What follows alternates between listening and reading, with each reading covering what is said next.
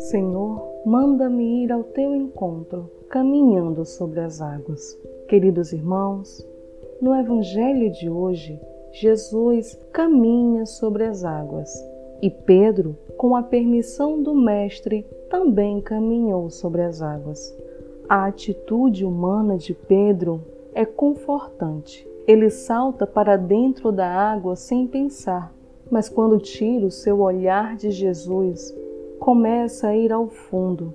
Há aqui uma lição para todos, principalmente nos tempos em que vivemos, cheios de tribulações e incertezas. Temos de manter o olhar em Jesus, não nas ondas do erro e da confusão que parecem não parar de assolar a nossa vida. Pois bem sabemos, meus irmãos, que em nossas vidas não faltam dificuldades pessoais ou profissionais, tampouco faltam as tribulações da caminhada da missão. Precisamos ter fé em qualquer circunstância.